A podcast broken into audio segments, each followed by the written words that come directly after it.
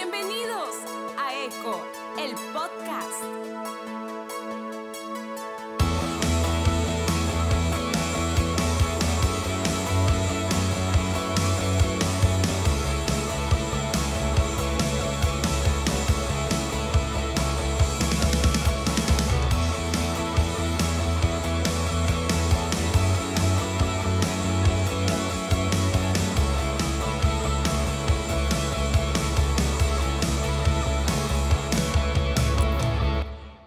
Navidad, Navidad, hoy es Navidad. Bueno, técnicamente hoy es Nochebuena, pero ustedes me entienden. qué onda, qué chido estar acá de regreso. Este, eh, pues no quiero tomarme mucho tiempo eh, en este episodio. Realmente va a ser un episodio muy corto, un especial de Navidad. Y quiero irme directo al punto y sé que, que seguramente ya a través de todas estas, estas semanas de, eh, de eh, semana navideña, de aventimiento y todo ese rollo, ya escucharon muchos mensajes, pero yo les quiero dejar algo en que reflexionar este día y no tiene nada que ver con eh, la Navidad se no se trata de regalos y cosas así, aunque sí no se trata de regalos, pero Em, solo una breve reflexión de en mí que, ha estado sonando en mi corazón en estas fechas y es eh, eh, cómo, el cómo suceden las cosas. Y en, todo el relato del nacimiento de Jesús está es muy interesante y está lleno de detalles muy peculiares que nos eh, que nos dan un mensaje muy especial de, eh, de, quién es Él, de quién es Jesús y quién es el Padre. Eh, hay, hay, tres puntos que quiero tocar, tres pequeñas cosas que quiero tocar. Y el, la primera es María.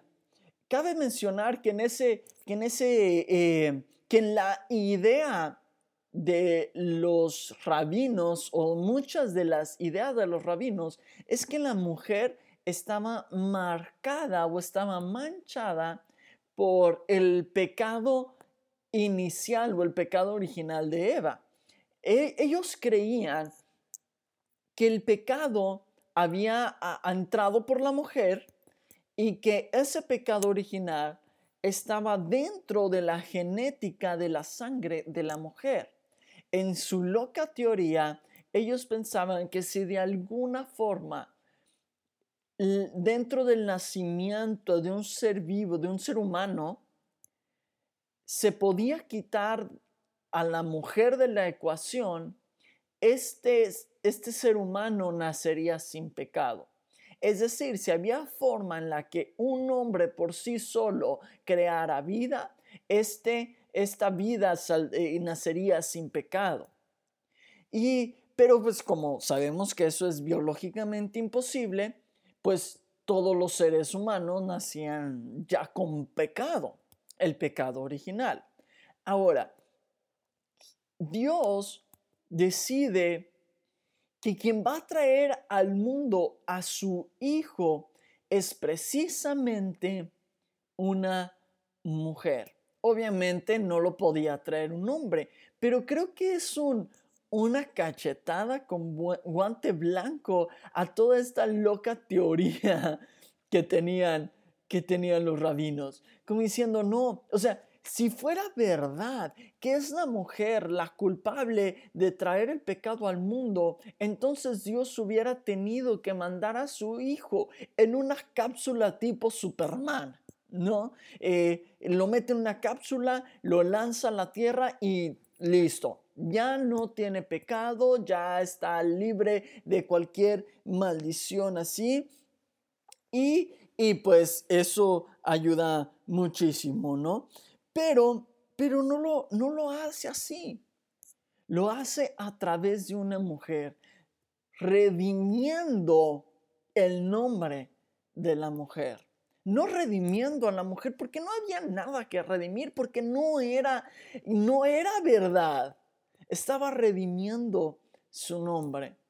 Después me llama mucho la atención que eh, las dos primeras personas o los dos primeros grupos de personas que se enteran del nacimiento de Jesús son extranjeros y son exiliados. O sea, la gente, los reyes magos, como se les conocen, que no eran reyes, más bien eran astrólogos o, como, sí, astrólogos, o sea, estudiaban las estrellas Em, fueron ellos los que se enteraron que no eran judíos, eran extranjeros. Y, esto da otro golpe, otra cachetada con guante blanco a, todos los que en su corazón creen que Jesús se trata solo de los que estamos adentro. Y después en la misma noche que nace Jesús, ángeles bajan y le dan la buena noticia a un grupo de pastores. ¿Y por qué le llamo a estos exiliados? Porque em, eran los pastores que cuidaban los rebaños por la noche, o sea, eran el grupo bajo de la economía ya baja. O sea, eh, ¿Se acuerdan de esta historia de cómo eh, David era mencionado como un, eh, como el hijo no, como la oveja negra de la familia, el que la gente no quería que conocieran y por eso se la pasaba todo el mundo, todo el día lejos con el rebaño? Ah, pues estos, estos pastores eran ellos. O sea, estaban en la noche, en el frío, lejos de su casa, lejos de su familia, ¿Quién sabe por qué? Pero eh, Dios no decide mandar las buenas noticias a, los reyes, no decide mandar las buenas noticias a, los, a los, a los que estaban eh, estudiando la ley o a los escribas y fariseos, o no, decide ir por los que estaban en el campo en medio de la nada, los que probablemente todos ignorarían, los que probablemente apestaban más, los que probablemente tenían menos. Y esto me llena el corazón de alegría, me llega el corazón de ilusión, porque todo lo que envuelve el nacimiento de Jesús tiene que ver con los que nosotros podríamos creer que no lo merecían todo lo que envuelve el nacimiento de Jesús tiene que ver con redención a los relegados. Una mujer, un extranjero y los que menos tenían. Y para sellar esta historia tenemos el pesebre. Y claro que mucho se habla de la humildad del pesebre, ¿no? Que Jesús no nació en un palacio, nació en un pesebre, pero, pero es verdad. Jesús, la historia, no es que Jesús decidió, ah, voy a nacer en un pesebre. Pero toda la historia está envuelta e, en esto. Sus padres no eran gente prominentes, no eran gente de eminencia, no eran gente que estaban envueltos en la política, ni siquiera en la religión. Era gente común y corriente. Era gente tan común y tan corriente que no tenía ni a dónde llegar. Tuvieron que llegar ahí donde les prestaron, ahí donde alguien se apiadó de ellos, ahí alguien en medio de la nada donde olía mal, ahí llegó.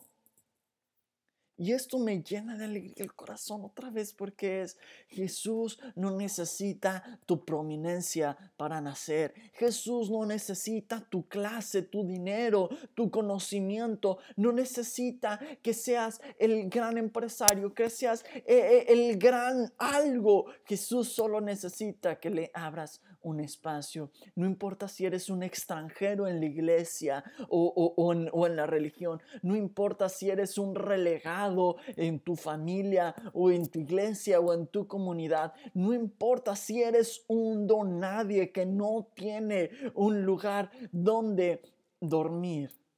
Jesús está listo para nacer ahí.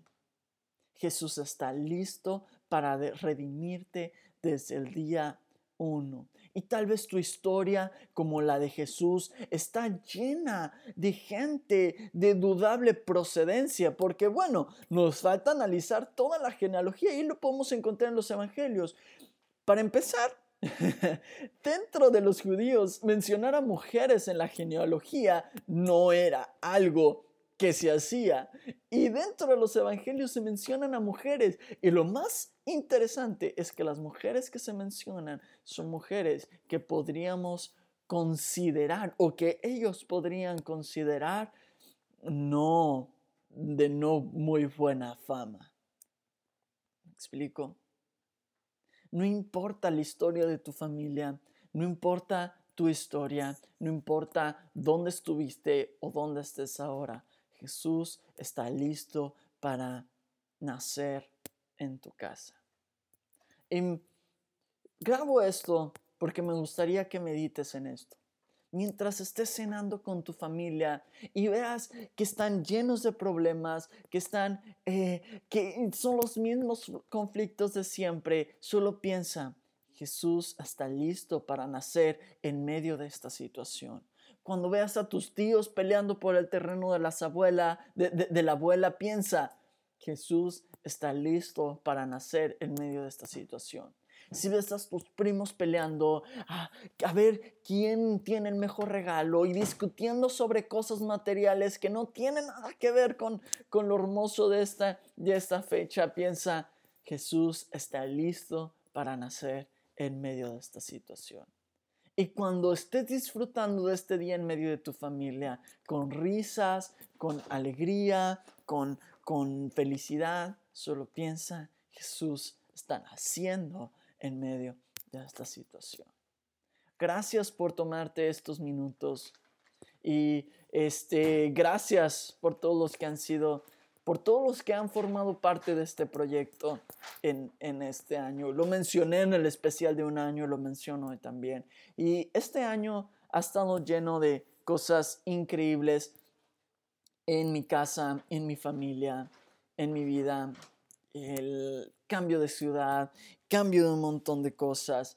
Eh, este año conocí gente increíble a través de este mundo del podcast que los quiero muchísimo y que todos los días me enseñan algo y que en los momentos alegres ahí están, en los momentos difíciles también ahí están, donde puedo, encontré gente con quien puedo ser 100% vulnerable, 100% transparente y ellos están ahí empujándome para ser mejor todos los días. Los amo, les mando un abrazo enorme. Gracias por estar ahí. Gracias por hacerme parte de ustedes. Gracias por ser parte de este año, por ser parte de mi vida. Gracias a mi esposa por ser parte de este año, que hemos pasado cosas loquísimas este año y siempre ha estado ahí, me ha aguantado en los momentos difíciles, ha estado conmigo en los momentos donde no tenemos nada y hoy nos podemos abrazar y festejar cuando tal vez no tenemos mucho, pero nos seguimos teniendo el uno al otro y eso cuenta muchísimo más que, cual, que, estar solo en una mansión. Eh, pues no me queda otra vez que decir gracias, gracias a todos ustedes, son geniales. Disfruten con su familia, disfruten este día, pues feliz Navidad. Creo que Eco no regresa hasta enero, yo creo que tercera semana de enero. Vienen cosas muy chidas, eh, estoy pensando, planeando y vamos a hacer cosas aún mejores. Entonces, gracias por escuchar, por tomarse el tiempo de escuchar esto en este día. Disfrútenlo, coman rico, coman mucho engorden, tienen mi bendición. Y pues feliz Navidad y feliz Año Nuevo. Gracias, chido.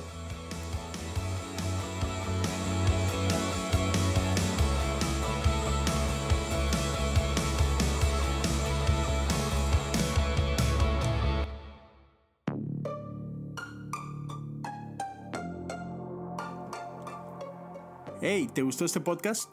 Visita Podcast Cristianos en Español en Instagram, Facebook y Twitter para encontrar más podcasts como este.